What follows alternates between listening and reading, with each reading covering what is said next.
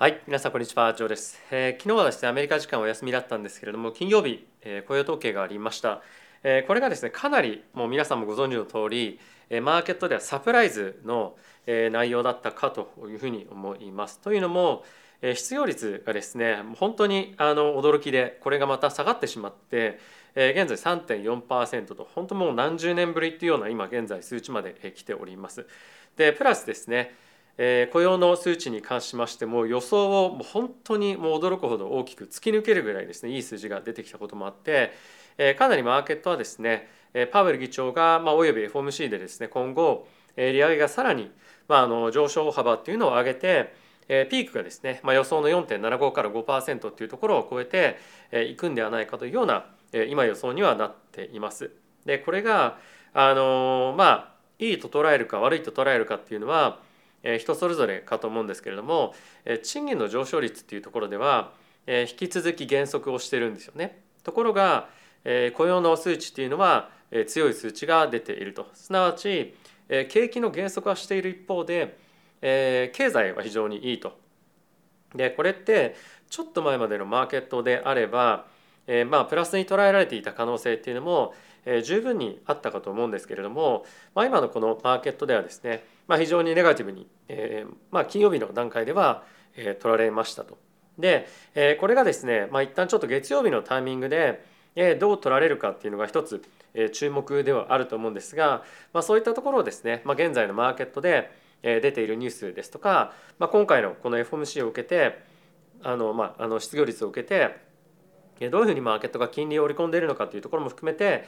ちょっと見ていきたいなというふうに思ってます。で今日はその辺りを見ていく中で、まあ、かなり、まあ、いろんなニュース他にも出てるんですけれども、まあ、このトピックに絞ってちょっと、今日は見ていこうかなというふうに思ってます。はい、で、えー本題に入っていく前なんですがこのチャンネルは FXGT のスポンサーでお送りをしております。FXGT はですね皆さんご存知の通り今現在株為替コモディティそして仮想通貨取引できるプラットフォームとなってまして入金でですねするだけで1万2000円分の取引ボーナスがもらえますと。で、え皆さんまあ本当にここ最近かなりボラティティマーケット出てきていて、えかつ今回の雇用統計でマーケットの方向感っていうのはかなりまあ難しくなってきましたよね。でまあそんなこともあってやっぱり自分の資金というだけよりも、まあ、やっぱりこういった特典だったりとかボーナスっていうものをえーぜひ駆使していただいてえ使っていただくことによって資金効率非常によくま投資運用もできるんじゃないかというふうに思っています。まあ、あとはですねここ最近ドル円に関しましても非常に大きく動いていて今回の雇用統計の数字以下そして今後の FED の動き次第によってはですね、まあ、これまで非常にドル買いが、えーまあ、あのドル売りがドル円という観点では出ていたんですけれども、まあ、ちょっと一旦えードルの金利が上昇することによってドル円ももう一回ちょっと上昇の方向に行く可能性もあるんじゃないかなというふうに思いますしあとは今後日銀の人事とかっていうところが注目されるのでドル円なんかもかなり動く可能性があると思います。でかつ仮想通貨も今非常に大きく動いているので、この辺りも含めてですねリスクちょっと取ってみたかったりとか、まあ、あとは、まあ、あの単純にボーナスを使ってどんなプラットフォームか見てみたいという方も、えーぜひ概要欄の方に使い方動画っていうのも出しておりますので、えーぜひその辺り使っていただけるといいんじゃないかなというふうに思ってます。はい、で一応ですね、金曜日のタイミングのドルあのマーケットのちょうど動き見ておきましょう。ダウがですね、マイナスの0.38%、S&P がマイナスの1.04%、えーナスダックがマイナスの1.59%、ラッセル2000がプラ、えーマイナスの0.78%となってました。株式マーケット総じて、下落していったんですけれども、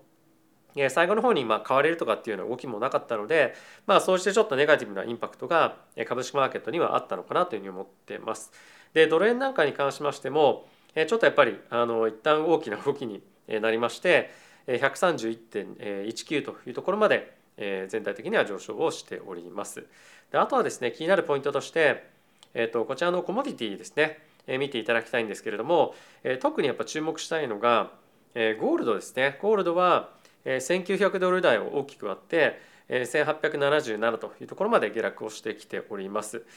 この辺りはですね細かい数値ちょっとこちらのチャートの方で見ていきたいと思うんですがまず10年債のこちら金利が13ベース上昇して現在3.52というところまで上がっております。でそれよりもやっぱり大きな動きをしていたのが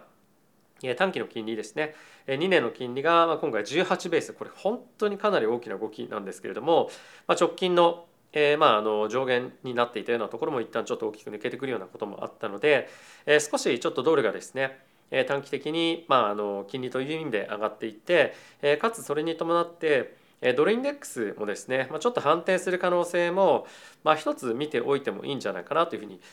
思います。でこれを今後予測していく中で月曜日の動きはかなりやっぱ重要だと思うんですよね。でそれを占っていく上で後ほど、まあ、どれぐらいの金利を金利のマーケットが FOMC の予測値という観点で織り込んだかっていうのは見ていきたいと思うんですがあとその前にナスダックとかの動きも見ておきたいんですけれどもちょっと下げ幅としては金利というところと比べると、まあ、少ないかなというふうに思うんですよね。なので、まあ、可能性として、まあ、金利がもちろん上がりすぎたっていうのはあるかもしれませんが、まあ、金利と比較するとドルじゃなくて株式マーケットについては、まあ、下げ幅ちょっと少なすぎるねっていうのは一定程度あると思うんですよね。なので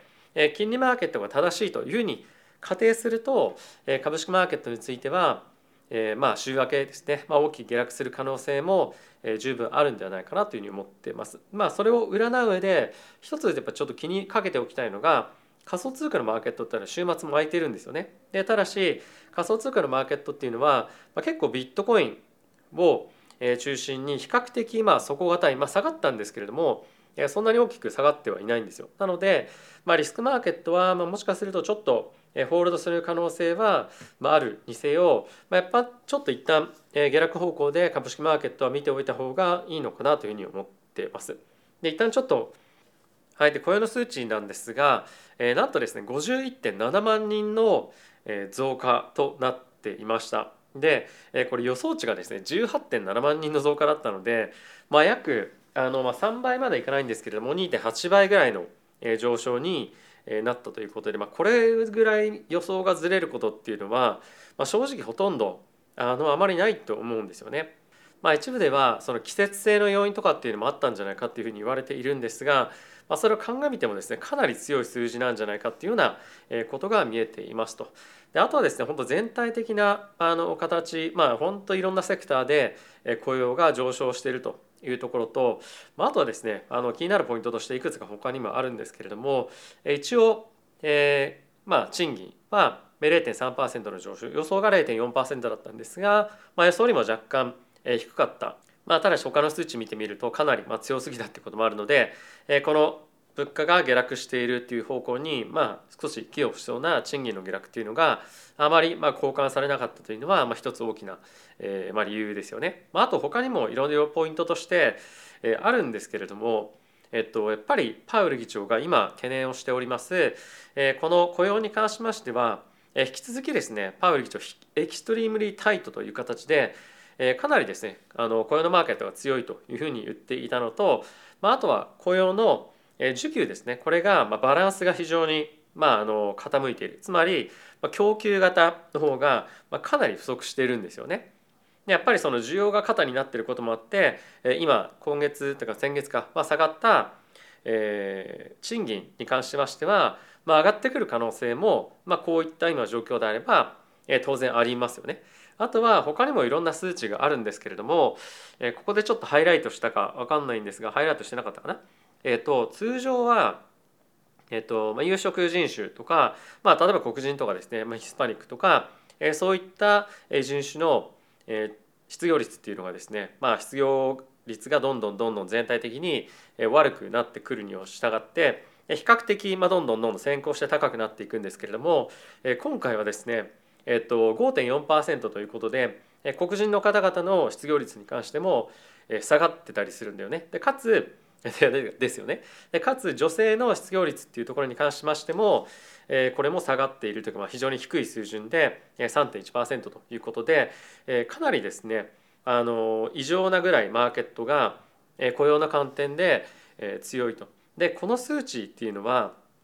まあ、パウエル議長をはじめフェットの方々からすると、まあ、その利上げをする上で非常にいい、まあ、格好の、えまあ、材料になるということは、まあ、一つ言えると思いますと。っていうのもですねやっぱり今あの金利がどんどんどんどん、えー、米国債っていう観点で下がってきてしまってますよね。でこれに関してもし FED が、まあ、この傾向が続くというふうに思っていてでかつそれが困ったなというふうに思っているようであれば、まあ、格好の利上げをするような材料言い訳の一つに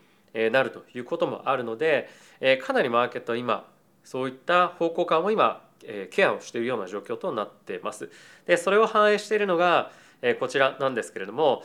次の FOMC3 月22日なんですが、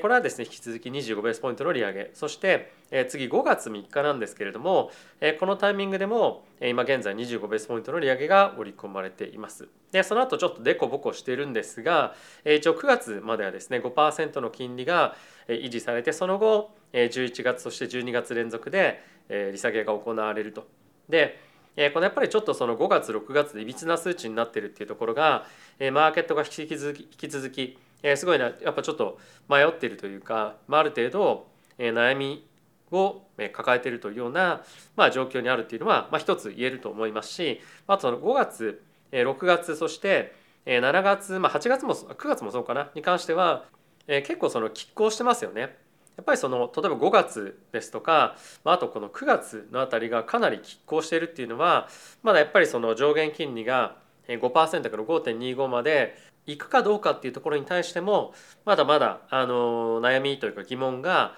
マーケット持ってるっていうことが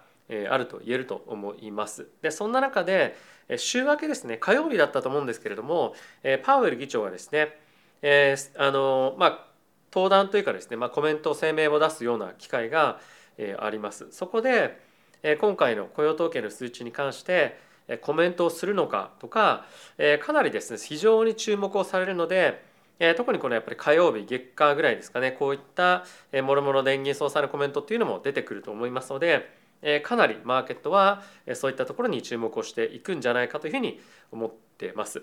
はい、でその他のですねニュースちょっと見ていきたいと思うんですがえーとですねえー、ローレン・サマースさんというですね以前、えー、財務長官を務めた方なんですけれども、えー、この方現在ハーバード大学でですね、えー、教えているんですが、えー、今かなりですねマーケットは、えー、アウトルック、まあ、つまり今後の、えーまあ、見解っていうのが、まあ、非常に、まあ、難しく予想がなかなかできないような状況にえなっているというようなコメントが出ておりまして、え彼が今注目しているポイントとしては、え今のですね、えー、と賃金の下落っていうのが本当に続くのか？つまり今レーバーマーケット雇用市場っていうのはかなりアンバランスな状況が続いていたりとか今回3.4%まで失業率というのは下がりましたよね。でそんな状況の中に本当に賃金が下がり続けるのかもし次の雇用統計で賃金が上昇していくっていうふうになった場合もう今の金利が下がっていくようなっていうような前提を持って株式を例えば買われているようなマーケットっていうのはちょっと一旦終わる可能性があると。そうなると今かなりマーケットは金利が下がる、まあ、年末にかけて利下げを行うっていうような形で見ているので、まあ、それがですね前提条件大きく崩れるとマーケットのその動きっていうのは反転大きく反転する可能性は十分あるんではないかなというふうに思っています。でもう一個いうふうに書いてあるのが先ほど今ちょっと話していたような全体のインフレ自体が本当に下がっていくのかどうか。でかつラピッドリーというふうに言ってますけれども本当に急激に下がっていくのかもし急激に下がっていかないような状況であれば今の今回の失業率とかとかあとは次の失業率および CPI とかも含めてもしかするともっともっと持っていたよりも緩やかな下落になる可能性もまあ、そうすると年末にかけての利下げっていうのは、ま、ますますできなくなるかもしれませんし思っていた以上に高い金利でかつもっともっと長い期間、えー、金利をですね維持するっていうような可能性も、まあ、マーケットは見ておかないといけないような状況に今後なってくるんではないかというふうに、まあ、懸念がされていますと。で、えー、その他のポイントとして面白いなというふうに思ったのが、まあ、今ですね株式のマーケットは、えー、決算シーズンの真っ只中なんですよね。でかつ決算の大体6割ぐらい7割6割か7割ぐらいは、えー、決算の予想値っていうのを超えてきてはいるんですけれども、え今になってですねどんどんどんどんアナリストが今後のですね決算の予測値っていうのを下げてきているんですよ。で EPS とかですねそういった決算値がどんどんどんどん下がっているにもかかわらず予想の株価っていうのは下げてないんですよね。でそれ皆さん何でだと思いますでしょうかでこれはもちろん年末にかけて金利が下がってくるっていう前提だから EPS が下がっていてもバリエーションが上がって結局株価は維持されますよねっていうような今前提になっているかつこのアナリストの人たちの予想っていうのは、まあ、大体おそらくね4.75%ぐらいに金利が維持されるっていうような予測をベースとしていると思うんですよ。で今回のやっぱり失あの失業率ですとか雇用統計そして今後もしかすると、まあ、他のいろんな数値が思っていたように物価上昇下がってこないねっていうふうになった場合これらのバリエーションの前提っていうのは大きく変わる可能性が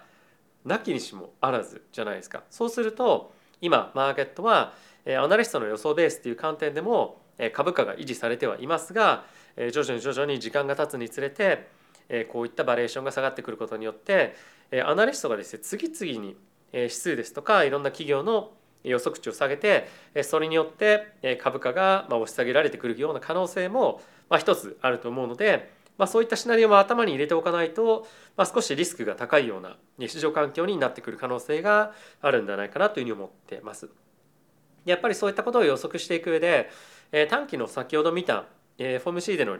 利上げの織り込み度合いっていうのも、まあ、重要なんですけれども、まあ、年末に金利が下がってくるかっていうところの注目ポイントに関しては、まあ、引き続き非常に重要な、まあ、ポイントになってくるというところと、まあ、あとは基本的にえ、マーケットはですねパウエル議長が言ってることを、まあ、信じてないっていうのはあるので、え、パウエル議長が今後もしですよもし、え、あの失業率および雇用統計があまりにも強かったので、え、さらなる利上げに関して考えていかなきゃいけないみたいなことだったりとか、まあ、質疑応答でそういった発言が出た場合にどういうふうに反応するのか短期的には下がると思うんですよねマーケット。でそこから大きく下落に向かわずにある程度の買いが買い支えが出てくるということであれば、まあ、マーケットはもう少し、えー、まあどんどんどんどん下がっていくっていうよりも、まあ、ある程度、まあ、あのどんどんどんどん変われなかったとしても、まあ、ある程度今の水準が維持される可能性は、まあ、出てくるっちゃ出てくると思うんですが、まあ、ただし、まあ、あのそうなってきてもダウンサイドのリスクの方が、まあ、今ちょっと気をつけておかなければいけないような状況に、まあ、なりつつあるのかなというふうに思ってます。まあ、あとはですね、まあ、他のあのいろんなえーとまあ、運用者の方のコメントも、結構出てきてはいるんですけれども、えーまあ、ダンニールさんだったっけな、まあ、仮想通貨の方でもいろいろとコメントしている人がいるんですがあの、まあ、これは仮想通貨のことを言ってるんですけれどもマーケットはあまりにも金利の予想について楽観的すぎるっていうコメントが、まあ、結構いろんな投資家からは出ていますと。でこれらが特にやっぱりそのブラックロックとか、まあ、比較的保守的な投資家が多いんですけれどもまあそれそれらの投資家の方々が合ってるとすると今、まあ、彼らっていうのはあの株式投資家っていうよりも結構やっぱり債券投資家ですとか、まあ、あと全体的なポートフォリオをマネージしているような、えー、まあその比較的株式投資家株式のみを投資している人たちよりも、まあ、コンサバめの人たちだと思うんですよね。で、えー、そういった主に株式とかを投資している人たちに関しては、まあ、かなりここ最近の動きはえ強気の動きを行動していたということもあるので、まあ、そういった彼らのポジションの傾きというのが今おそらく株式の方向感にえまあ強く、まあ、キャッシュをどんどんどんどん移行しているっていうようなことがあったりとか、まあ、あとは、えっと、原油ですとか、まあ、あとはヘルスケアの関連の銘柄売って、え、テック銘柄買ってたとかっていうのも、まあ、結構あると思うんですよ。でさっきのヒートマップ見ていただければ分かるんですけれどもえ金曜日雇用統計が出た後には全体的なまあテックを中心とした下落があったんですけれども、まあ、ヘルスケアだったりとか、まあ、原油の銘柄一部に関しては、まあ、そこそこ買われてたんですよ。やっぱりこれまでのポートフォリオのまあ維持みたいなものをまあしてくるような動きもあったので、まあ、株式をやっぱり持ってなきゃいけない人っていうのはあのまあ、債券に移し替えたりとかっていうのは、まあ、基本的にはできないのでじゃあその中で何を買うかっていうと、まあ、やっぱりこのあのマーケットの中でもパフォーマンスを維持できそうなものつまり、まあ、昨日の金曜日の動きを見てると、まあ、やっぱりちょっと一旦テックは捨てて、えー、ファーマファーマっていうのはその製薬ですね製薬とか、まあ、あとはまあ石油関連、まあ、そういったところに、えー、お金をもう一旦ちょっと戻すみたいな動きは継続して出てくる可能性があるということは、えー、頭の中に入れておきたいなというふうに、えー、思います。まあ、あの1日、まあ、この失業率雇用統計だけで、えー、全てが、まあ、あの土転するっていうのはまだちょっと、えー、分かりません。で実際にパウエル議長だったりとか、えー、他の FED の関係者がこれに対してどういう声明を出すかっていうのもかなり重要になってくると思うので、えー、まあ週明けえー、特にマーケットがどういうふうに反応するかっていうところと、まあ、あとは FED の関係者および、まあ、パウエル議長金火曜日ですかねコメントしますけれどもそういったところの発言をしっかり聞いてそれに対してどういうふうにマーケットが反応するのか見てからですねもう一旦ちょっと今後の報告案考え直してもいいのかなというふうに思ってます。はい、ということで皆さん今日も動画ご視聴ありがとうございました。また次回の動画でお会いしましょう。さよなら。